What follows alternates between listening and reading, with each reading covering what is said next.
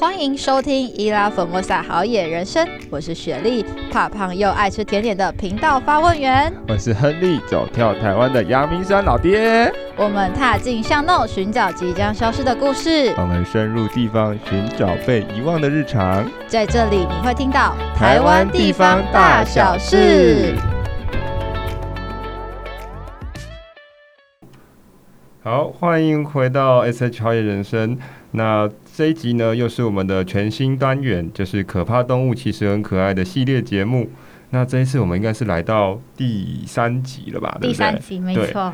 那这一个系列，其实相信大家前面，你如果听完了风，听完了蛇，应该对这个节目多少都有点了解哈。这节目是一个呃我们全新的系列带状节目，叫呃配合台北自然生态保育活动的一环。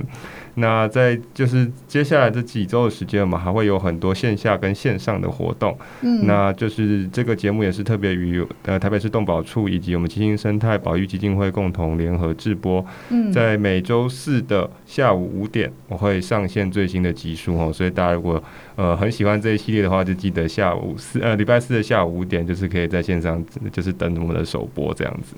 嗯，我觉得呢，前面的两集大家听的有时候会有点。心惊惊，我自己觉得啦，就第一集我们那时候是风类嘛，风类其实很多人都很害怕。第二集又到进阶又蛇类，哇，真的是非常的刺激。那接下来我觉得这个呢，应该大家呢，有些人就会很喜欢，嗯，那有些人呢还是很害怕，是，对对对。那我们呢这一次呢邀请到的来宾呢是这个好。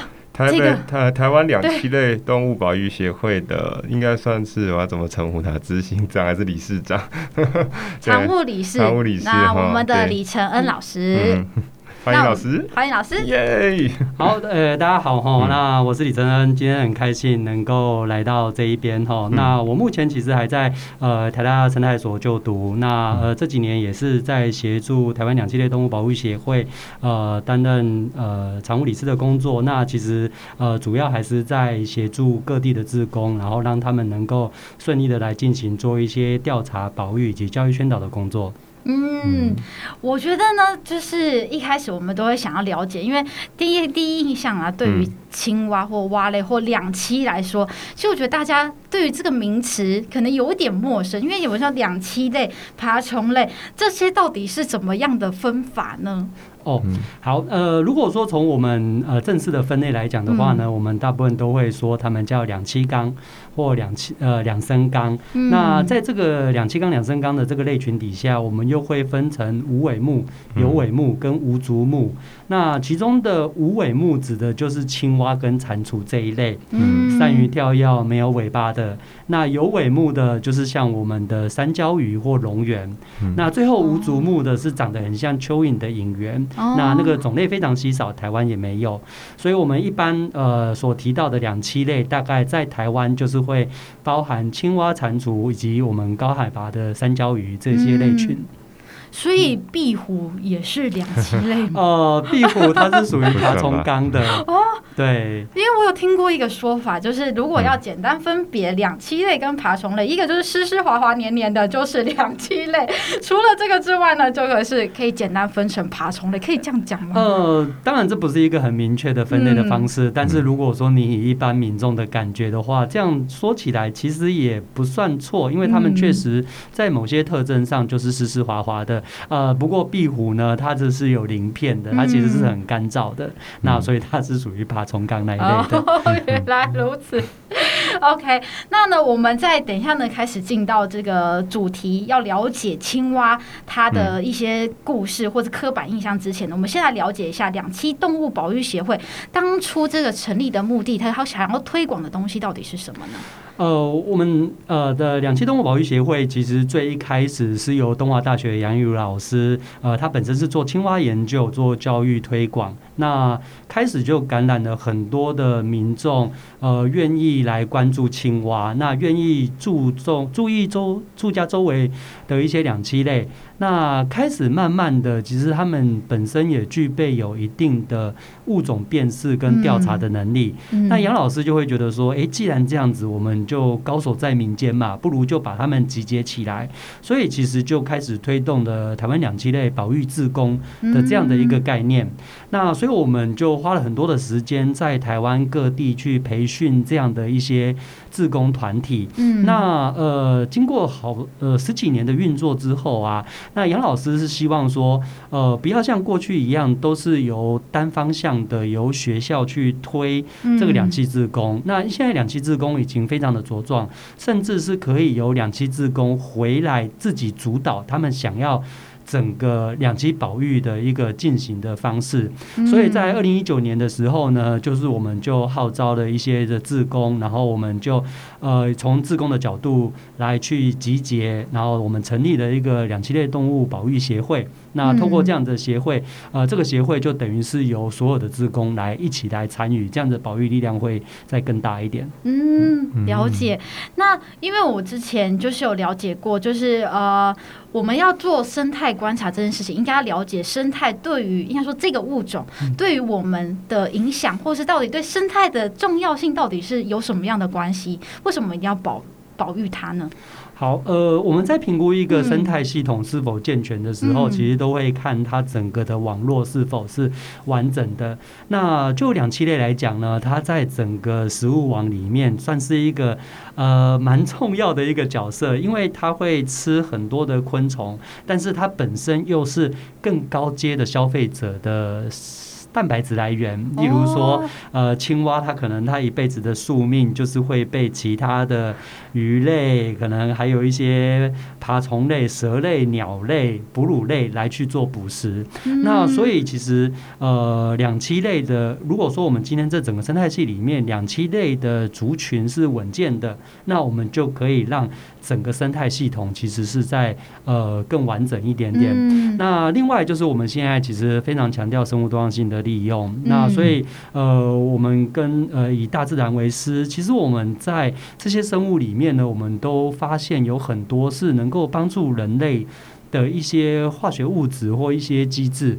那在两栖类身上，我们就可以学到呃，就可以呃从它身上得到非常多的一些知识，例如说像。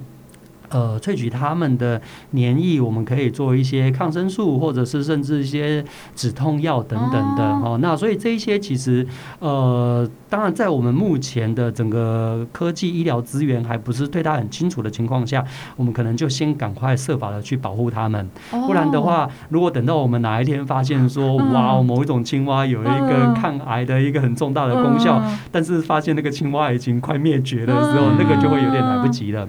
所以这个大概我。们是目前会从生物多样性以及整个生态系的多样性的角度来去呃想办法要去保护这一些的两栖类。嗯，哎、欸，我刚刚有听到一个关键字，嗯、第一个就是它有呃它湿湿滑滑的黏液的部分，它可能可以变成某种的呃应该说药用吧，嗯、就未来的药用。因为我们会说，如果瓜牛不是有那个黏液就变瓜牛的那个 面膜的那个，那所以青蛙那种调查出来的时候是跟这种有关系吗？OK，呃，那就要回到说两栖类的一个特征哈，因为像两栖类它的皮肤角质化不完全，嗯，像我们的人类是角质化完全，所以我们可以在日间活动，我们可以去泡在海水里，我们的皮肤可以阻挡一些有害的物质，嗯，但是两栖类的它的皮肤角质化不完全，所以当呃它跳进水里面的时候，外面的脏物质就可能会进到它体内。也因此，两栖类都是良好的环境指标生物。好，那呃，相反过来的，当它跳离开水的时候，水身体里的水分就会蒸散出来。哦，所以两栖类都要住在靠近水的地方，或者是两栖类一定要在比较偏好夜间出来活动。嗯，那也因为它的皮肤角质化不完全，所以它其实三不五时就会面临到外界一些呃有害物质可能会去攻击它，或者是说有一些。呃，细菌啊，或者是病毒可能会去攻击它。嗯、那对它来讲呢，它就可以借由它的皮肤去分泌一些黏液。那这些黏液呢，它有几个功能。第一个像是它可以保湿。嗯。那第二个呢，它可能就是有一个保护的作用。嗯。哦，那保护的作用呢，就是它可以分泌一些呃黏液。这些黏液它会有一些杀菌的一些作用。嗯。那那第三个部分，它就是可以再去给自己更多的保护，例如说，它可以再分泌更多。呃，味道不好的，甚至是有毒有害的物质，让其他想攻击它的掠食者，嗯，吃到它就会觉得嗯不好吃，不好吃，不舒服，或甚至拉肚子，搞不好就死掉了。哦，那它就可以借由这一些。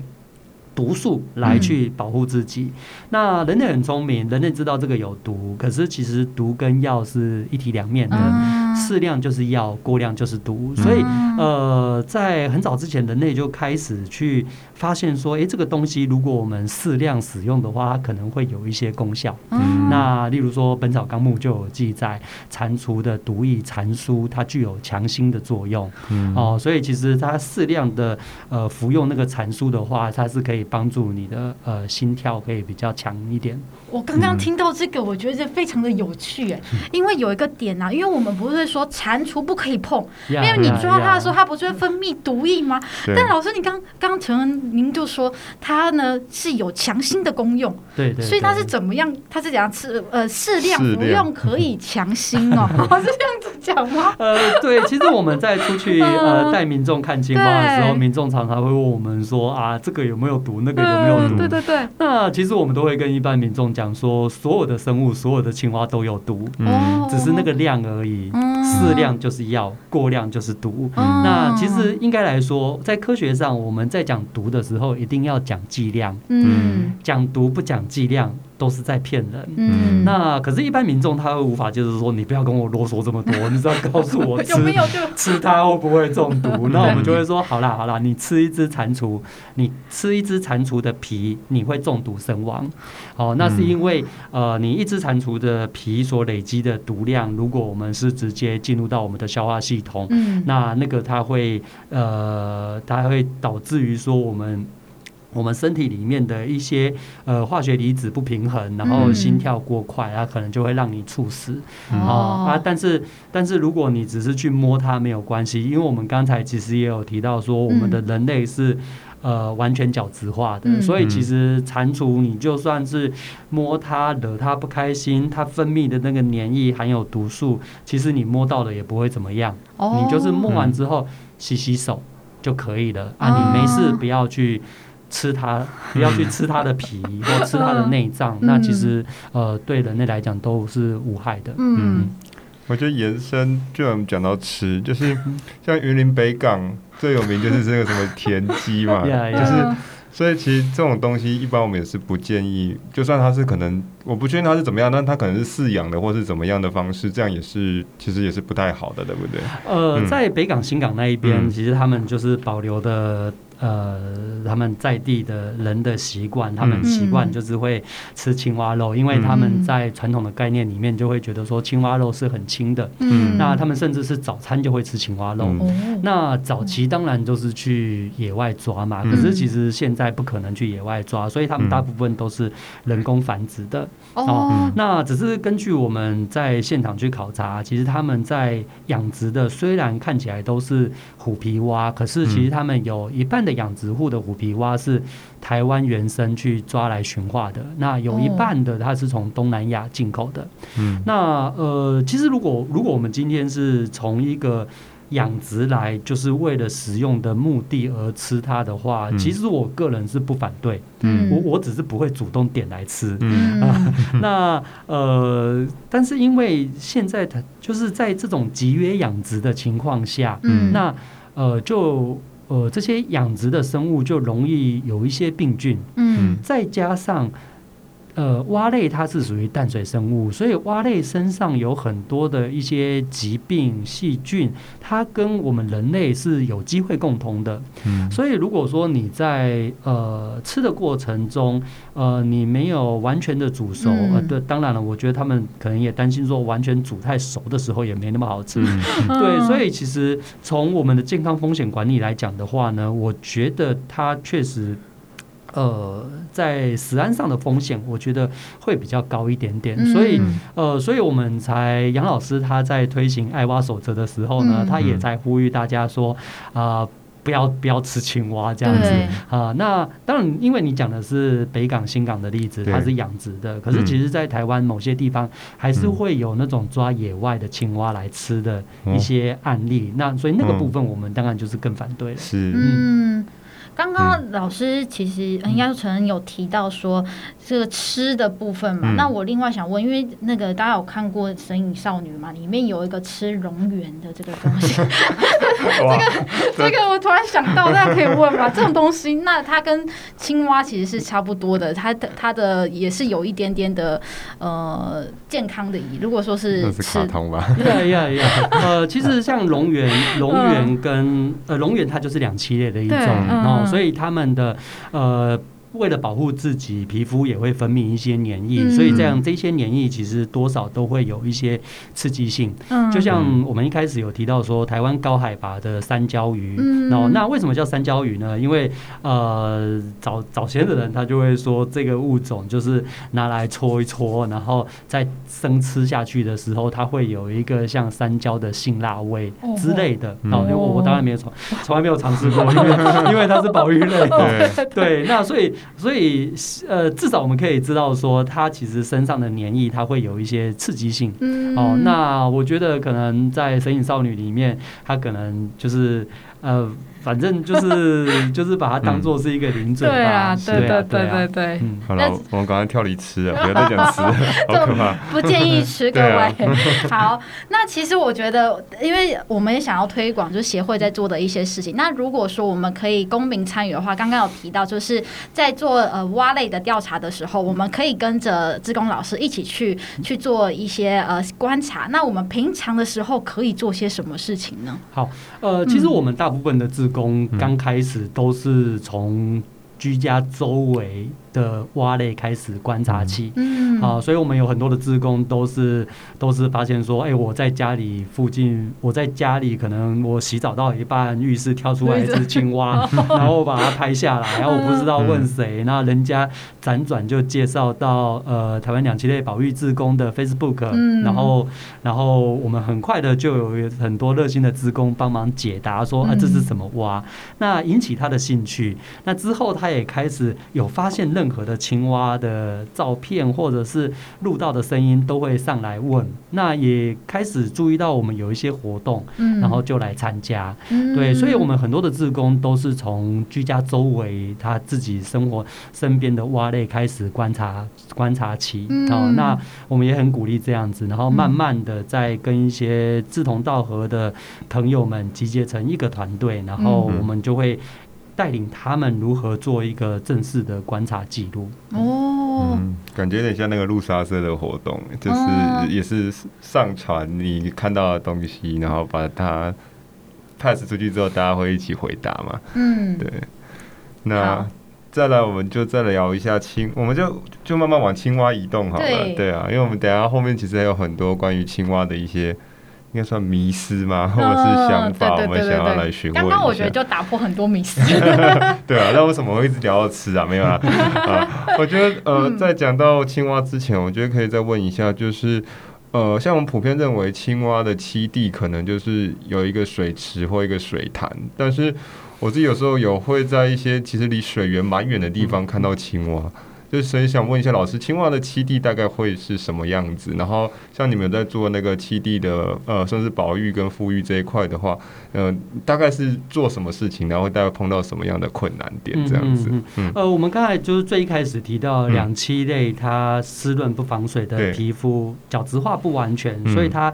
必须住在比较靠近水的地方，对。但是这其实是一个对整个两栖类比较笼统的一个描述。嗯。那实际上，因为在整个大自然里面，它会有不同的栖位。嗯。那每一个栖位呢，就可能适合呃一类的物种聚集在这一边。所以呃，我们我们所以在在我们自然环境里面呢，你会发现说。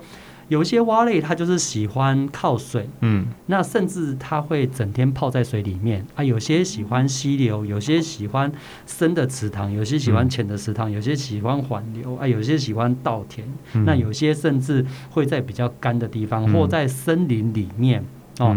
那呃，Henry，你刚才提到的是说，你在一些很干的地方也可以看到青其一些蛙类，对不对？对。那这个还有另外一点，就是关系到说它本身皮肤化、皮肤的角质化的程度。嗯。那有一些蛙类皮肤化角质程度比较薄，它就是喜欢整天泡在水里。啊，有一些比较厚一点点，例如说蟾蜍，嗯，或者是拉都西氏刺蛙这一类的，那它们呢相对来讲就可以呃比其他的蛙类更能够耐干旱一点点。嗯。所以有时候我们在像可能呃最近这这一个礼拜又都没下雨，嗯，其他的青蛙可能发现这个水池不太行了，它就要赶快绕跑掉了。嗯，但是有一些呃它的适应性比较好的，它就可以再继续在这边。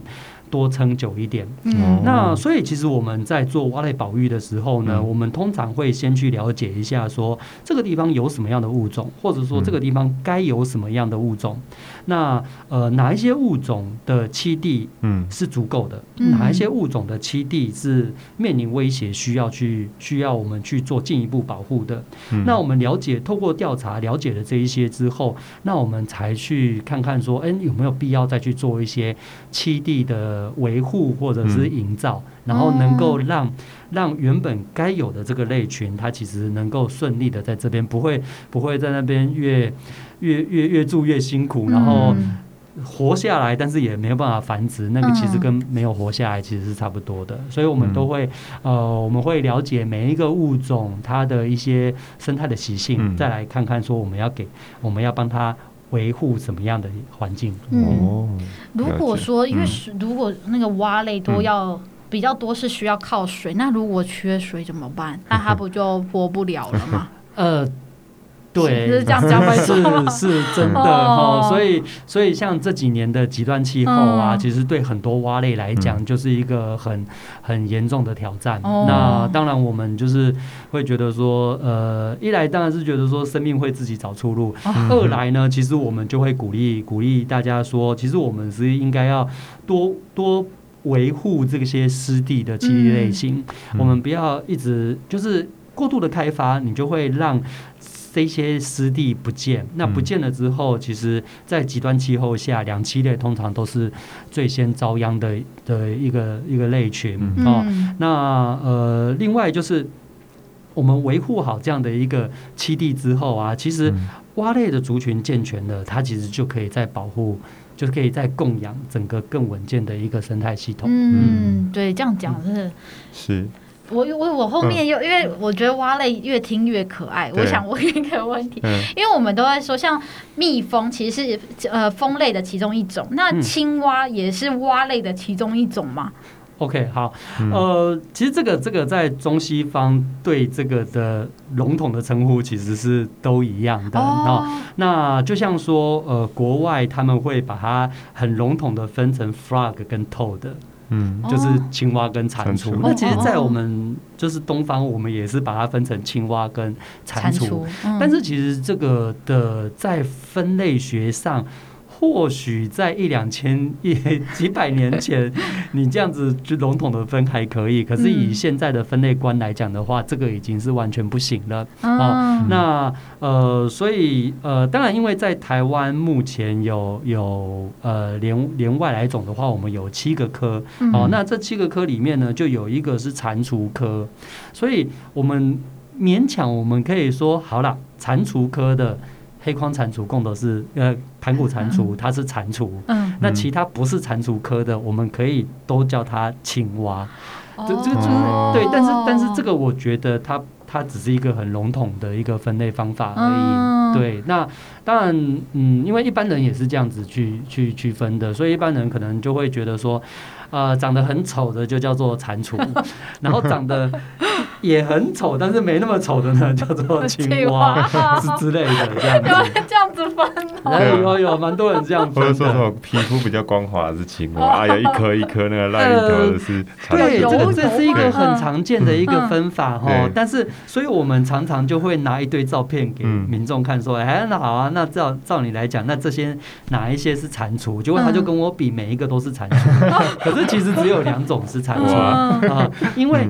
呃，其实青蛙类的皮肤湿润不湿润，要取决于说它那个时候它是不是刚吸饱水。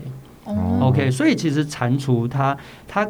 它可以很干，嗯，但是呃，如果说蟾蜍它是泡在水里面刚跳出来的时候，它的皮肤也可以是很湿润光滑的，哦、对，对，对，对、嗯。那反过来，其实有很多的蛙类，它呃背上其实会有很多的凸起，嗯、呃，就像我们刚才讲的那个北港的那个田鸡，嗯，哦，它那个背上也是有很多的。一些肤泽，嗯，那大家看到那个肤泽就说：“哎呦，这个皮皱巴巴的，那那个就是蟾蜍。嗯”可是其实也不是哦、欸，这个也真的是学问、欸、所以大家很多都认错了。对，今天学会应该就不会再认错。对，要到到时候我们要把图片放上去啊，大家才不会认错。我自己想要延伸的问一个问题，因为其实我们都会觉得那蛙类的命名也很有趣，什么拉肚西式赤蛙呀，什么小雨蛙啊、树蛙，或者那个什么贡。贡德式赤蛙，对对对，那这些命名的是一个人发现了这个蛙，就是命名成这样子吗？哦，呃，这个在生物生物学动物学命名的里面哈、通常就是呃，发表这个物种的人，他有权利可以去命决定这个这个物种叫什么名字。嗯、那呃，台湾蛙类的蛙类的名称哈、哦。呃，以以我们惯用的中文名来讲，可能有几几类。一类就是你刚才会提到那些很拗口的什么什么什么氏什么什么氏的那种 人名的哦。那有一些它会是以特征的，例如说黑框蟾蜍，哦，那呃翡翠树蛙。那还有一类的会依照是地名的。地名，例如说台北树蛙、台北刺蛙啊，所以呃，简单的大概就可以分这几类。那至于说人名的哈，大家都很好奇说，哎，是不是当初发表的那一个人的名字？其实绝大多数，绝大多数都不是啊，通通常都不是。呃，生物学家其实相对来讲比较含蓄，哦，不会不会用自己的名字，例如说，呃，我叫李承恩，然后我发现一种蛙，我就把它叫做李氏树蛙，不不会那么那么厚脸皮啦，哦，大部分都比较含蓄一点，他就会觉得说，哎，哦，我发现了这个青蛙，那我为了感谢表彰。哦，某一个人对他对于两栖爬虫类的一个贡献，嗯，那我就把这个这个新发现的一个物种以他的姓氏来命名哦。那所以台湾早期呃早期你听到那些国外的啊，它其实就是呃要么就是。来台湾的一些采集者，例如说像是施文豪氏，嗯，哦，施文豪或者是说德，哦，那有一些是在呃大英博物馆的一些研究人员，像贡德氏，嗯，哦，那所以呃他们就是后人，就是可能是。呃，例如说好了，包伦吉他在发表某一个物种的时候，他发现说，哎、欸，这个都是斯文豪他从福尔摩沙采集来的，嗯，那他就选了其中一种，然后就说好，那这一种我们就把它叫做斯文豪式赤蛙哦，哦，就是为了感谢斯文豪他在两栖爬虫类上的一些贡献，嗯，哦，那另外地点就比较。比较直觉一点，就是说，哦，这个物种可能会在哪里发现的？嗯，那也因此，我们就常常问问民众，就是说，那呃，中国树蚕是原生种还是外来种呢？那有些民众就会很爱呆玩的说，哦，这个是不是外来种？我们就说，其实不是啦，哈。那所以，其实你从呃动物名字它的地名呢，你也可以发现它的一个。呃，这个物种发现早还晚。嗯，其实生物学家很没有创意，就是当初发现中国树蟾的时候，就是说哦，哪里来的？哦，中国来的哦，那就中国树蟾。哦，所以其实你那个命名的地名越大，就表示越早命名。哦，就像说台湾三焦鱼，嗯，哦，这是山椒鱼哪里来的？台湾，然后说那就是台湾三焦鱼。啊，后来后来可能又发现了一个光雾三焦鱼，有时候这哪里来的？台湾的光雾，啊，台湾用过了，那我们只能用光雾，所以地名就有可能会。越用越小，越用越小。哦，那最容易的就是特征。嗯，哎、欸，就顾名思义，哦，黑框蟾蜍就是有带一个黑色眼眶的蟾蜍，嗯，所以大概台湾蛙类的命名大概会这几个方向。如果是盘古蟾蜍，那是从远古来的。呀，这这是一个很有趣的哦。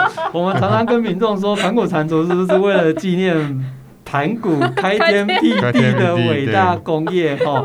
那 当然不是啊，哈，我们就会在说，呃，盘古蟾蜍它是地名，嗯，哦，还就是小朋友就说，哦，我知道，地球形成之初的时候，五大洲原本有一块叫盘古大陆，哦，我们就说也不是，也不是，哦，那其实盘古蟾蜍呢，它其实当当初发现采集地点是一个呃原住民的一个一个部落，它叫。嗯，哦，那呃，但是这个 Bencoro 的这个地名其实不可考了，嗯、哦，那所以我们只能确定说，哦，呃，我们目前中译从 Bencoro 中译成盘古蟾蜍，嗯、哦，那后来有人在推测，应该是呃接近阿里山的番路，番路，番路，番路，Bencoro，呃，或或许吧，啊，对啊，所以它是地名。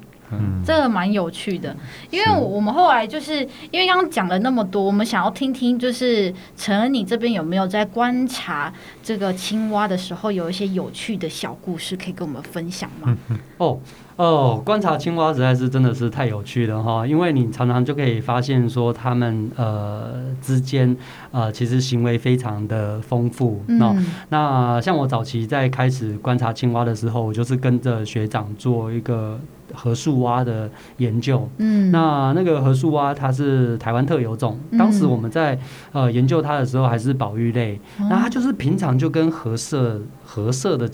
没两就是褐色的树蛙，嗯、可是它繁殖季的时候呢，就会在跑去溪边繁殖。嗯，然后这种蛙的公蛙呢，它在繁殖季高峰的时候呢，它就会整只变成金黄色的。哦哎，就跟那个赛亚人一样，哇，它就会变成金黄色的。然后你整个河床这样子看过去一片啊，然后就是每一个石头上面就站着一只金黄色的青蛙，真的是就非常的壮观。对，那那个就大概就是五五六七月。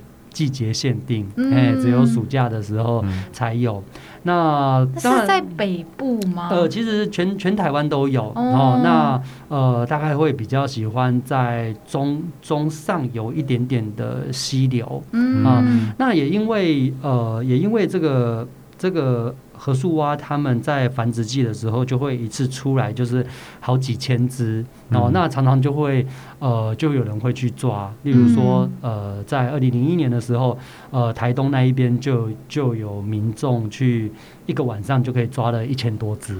哇！对，然后然后有两批人连续两天晚上都去抓啊，好在、哦、好在有有有通报到，就是有有警察有发现，然后就把他们抓起来，然后再把那些青蛙放回去。现在还是保育类的吗？呃，现在不是保育类的。哦，哦那其实并不是说呃，它不是保育类，它它。移除保育类名单之外，它叫一般类野生动物，嗯、它其实也是受到野动法的保护，嗯、只是那个罚金比较少一点，点，不一样，哎、欸，还还是会罚钱，只是没罚那么多而已。嗯、那呃，所以台湾在最早在民国七十几年定了第一版的。野生动物保育名录的时候，就列了很多的物种。嗯，可是，在当时，我们其实对很多的物种的了解并不是很多。嗯，那后来慢慢研究开始多了之后，我们就发现说，哎，其实很多的物种都很多。那如果说每一个物种都这样保护下去的话，其实。诶、欸，有保护跟没保护一样，嗯、对，所以呃，在呃九十几年之后啊，我们就累积足够的资料，然后就会重新去讨论。嗯，那就有一些物种呢，它就会把它降阶为一般类。嗯，那有一些物种呢，我们就把它升阶为保育类。嗯，那呃，就蛙类来讲的话呢，是降的比升的多。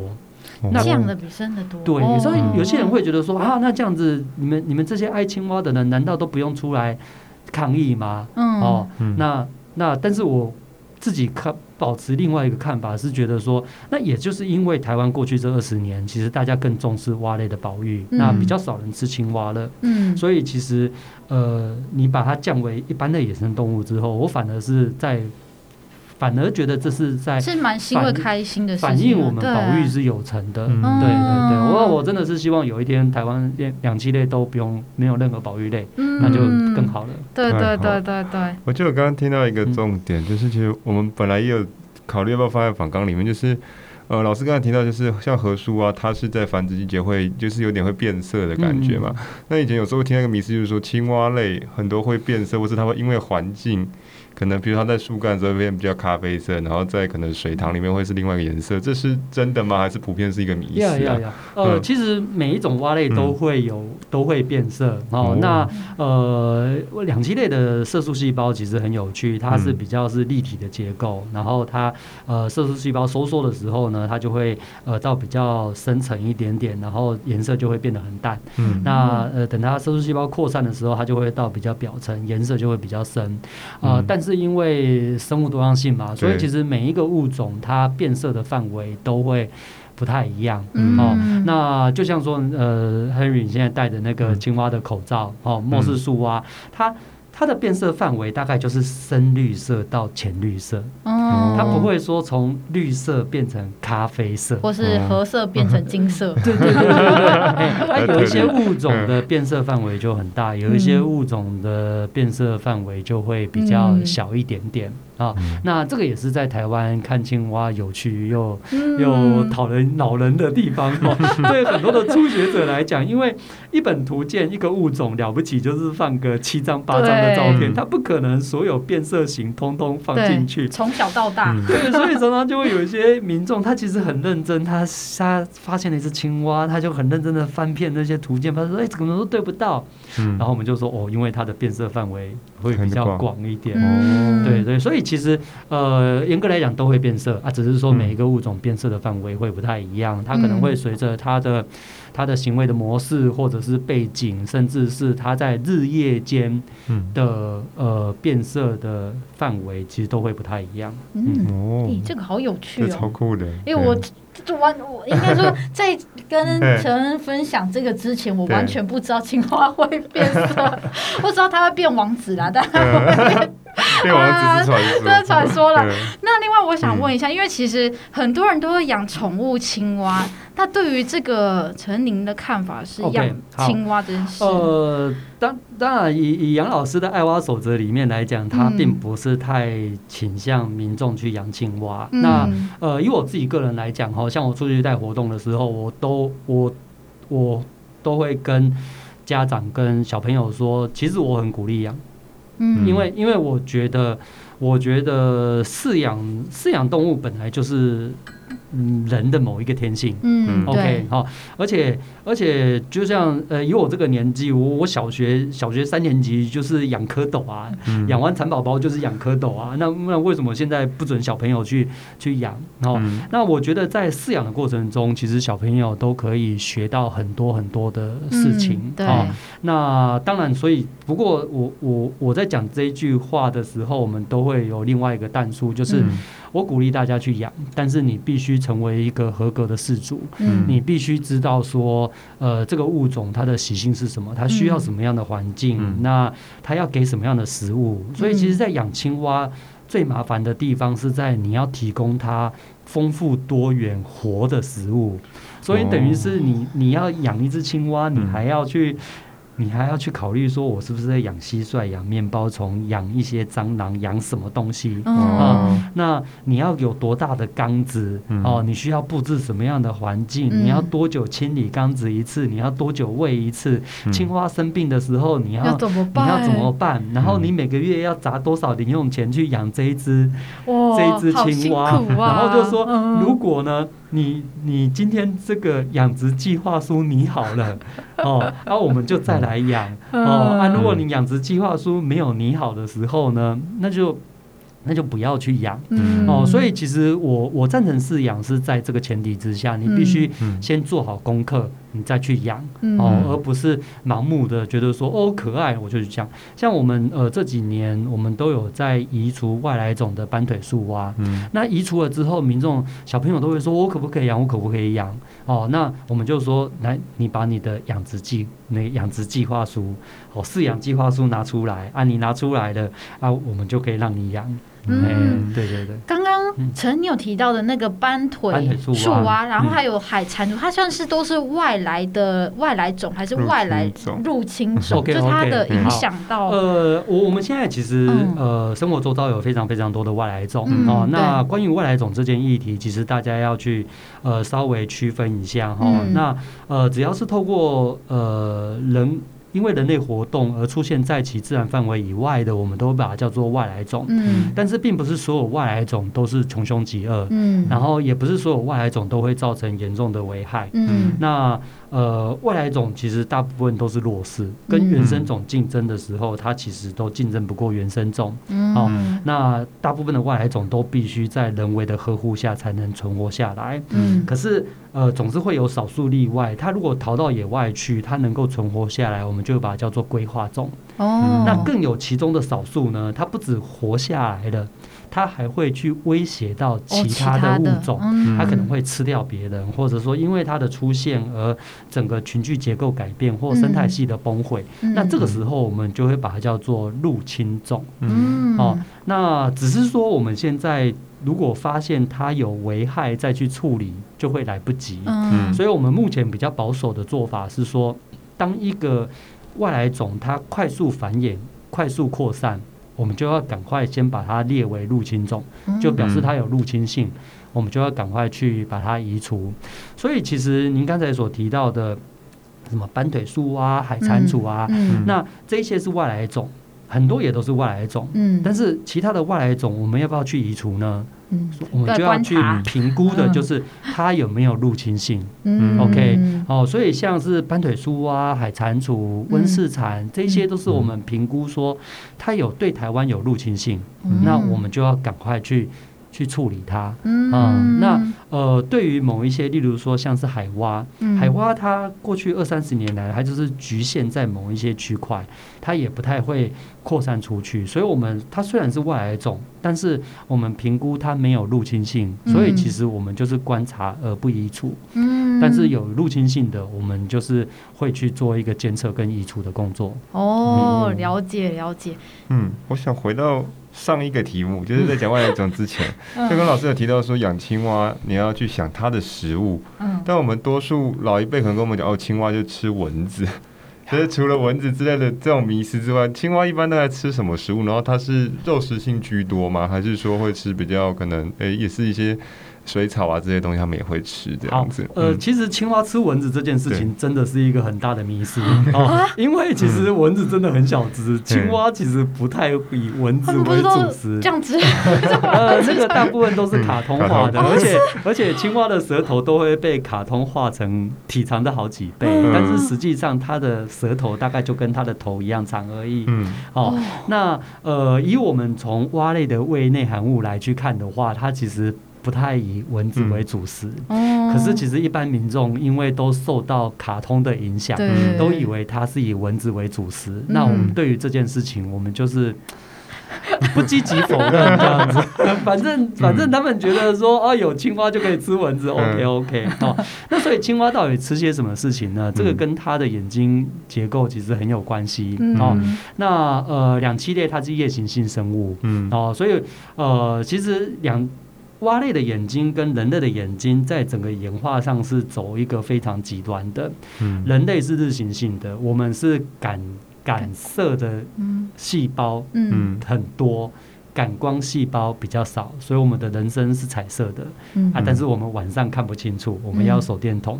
但是青蛙呢，它是感光细胞很多，感色细胞很少，所以其实青蛙来讲，它是一个。超级大近视眼，嗯，他看不太清楚，但是他对于光影晃动的东西特别敏感，哦，所以这个跟他吃东西什么关系呢？那就是他在晚上出来啊，嗯，什么都没有灯的情况下，他要怎么知道说什么可以吃，什么不可以吃？有动的就吃，他就要去观察那个细微的光影变化，来去评估说。这个动的东西有多大只，是什么形状，哦、可能是什么类别的，嗯、那它就会把它吃下去。哦、啊，所以青蛙吃什么呢？其实它也不知道它在吃什么，它只吃，嗯、但是它只吃会动的东西。哦、OK，哦，所以青蛙原则上它就是吃荤的，嗯、而且我们从它的消化道的结构，我们也可以知道说，它就是以动物性蛋白质为主，它不是植食性的消化道的系统。嗯、哦，那但是。它可能每一种青蛙，就是有有一些它吃到一些物种，它可能会有一些不适口，或者是有一些毒性，或有一些物理的棘刺，嗯，那就会让青蛙不舒服，就就再吐出来，嗯，哦，那当然这个是，所以大方向是说，呃，青蛙它只吃会动的动物，嗯，嗯，那有时候，呃，像我们刚开始在抓海蟾蜍，抓回来之后，回来它。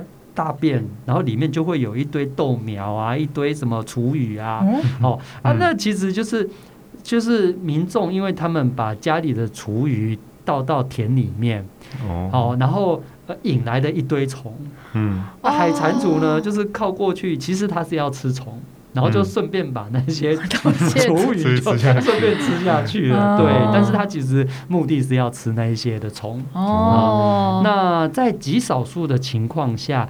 呃，驯养的过程那，啊，驯养的话，呃，你可以去教它吃不会动的东西，就像在养殖场，养殖场他们其实是从小就在教那一些小青蛙，他会把饲料跟蛆放在一起，让它去吃，然后慢慢的它会把饲料丢到水里面，哦，可能从坡上滚下来，或者到水里面去流动，让青蛙知道这个饲料。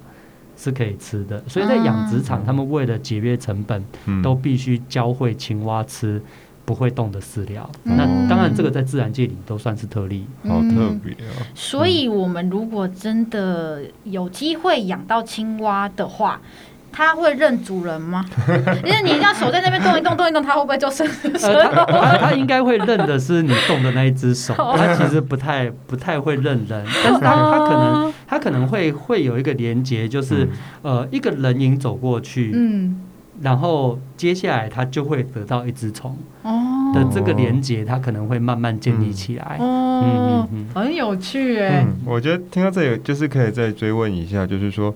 呃，刚刚有听到，就是说，像青蛙是它是靠光影去做辨辨认的。嗯、那所以，其实当我们看到青蛙或在做夜间观察的时候，是不是尽量不要用手电筒去照青蛙？或者说，在夜间观察的时候，我们需要注意什么样的方式？Okay, 呃，嗯、很多人都会以为说青蛙夜行性的很怕光哈。嗯。那我我们自己其实，在观察是还好，然后也有一些科学数据佐证说，其实手电筒照到青蛙的时候，它其实并不会。呃，不会造成它受伤、嗯、哦。那而且我们常常有时候手电筒照一下青蛙，青蛙可能原本在那边鸣叫的很开心，你照到它之后，它就先停格定下来，就是不叫。那、你再继续照着它，或甚至是稍微靠近的时候呢，它就趴下来，嗯、它并不会马上跳走。哦、所以其实那个东西对它来讲，不是一是不是一个很强的干扰。嗯啊、哦，那当然，我们我们在跟民众在。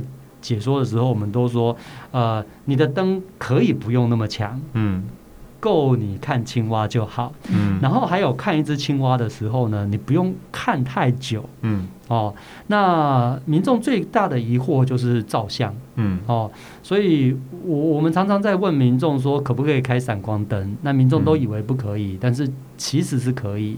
哦，嗯、那就像说我们自己在做研究拍照，我们也是开闪光灯，嗯、但是这个闪光灯虽然会对它造成不舒服，但是并不会因为你拍个几张它就瞎了。嗯，但是我们还是要有一个礼貌，就是。嗯啊，一只青蛙，像像我自己来讲的话，我可能一只青蛙拍个两张，我我就不拍了。嗯，因为再拍下去，它瞳孔自动缩小，啊，那个也不好看。哦，对对对，所以大概会受到惊吓。对对对，嗯，OK。那因为其实我觉得再聊下去，因为真的太多东西可以讲。因为像宠物，如果真的大家写好计划书，想要养一只宠物啊，其实我觉得就像养小孩一样嘛，就是你必须要很努力的要想办法 把它，对，要对它负责。那其实呢，因为今天时间的关系，我们要来推广一下活动。十月二十二号礼拜六九点半到十一点半有一个蛙类观察活动。我觉得呢，如果刚刚听完了非常的心动的话，赶快跟着陈恩一起去寻找蛙。蛙类，我觉得听完我自己都有一种啊，真的是特很可爱耶。青蛙越来越可爱，越来越可爱了。对，OK，那呢就是呃，刚刚呢这一集如果听完非常喜欢的话，请大家持续关注，就是我们这一次的活动——台北自然生态保育活动的这个粉丝团。嗯、那呢，有大大小小的活动，跟接下来的每一集你都可以线上收听。嗯，OK。那呃，我最后呢，想要再请教陈恩，就是有没有想要影响你自己在生态保育这个里面有呃很重要的一句话或者是一个事件，想要跟大家分享，做一个 ending 这样子？OK，呃，其实我并不是从小就开始看青蛙，我在国中国中以前，我甚至是。跟呃跟一般的小屁孩没两样，就是看到青蛙就会虐待它。嗯，那只是后来上高中大学之后认识他们，那我才慢慢的喜欢上青蛙。或许这是我这一辈子赎罪之路。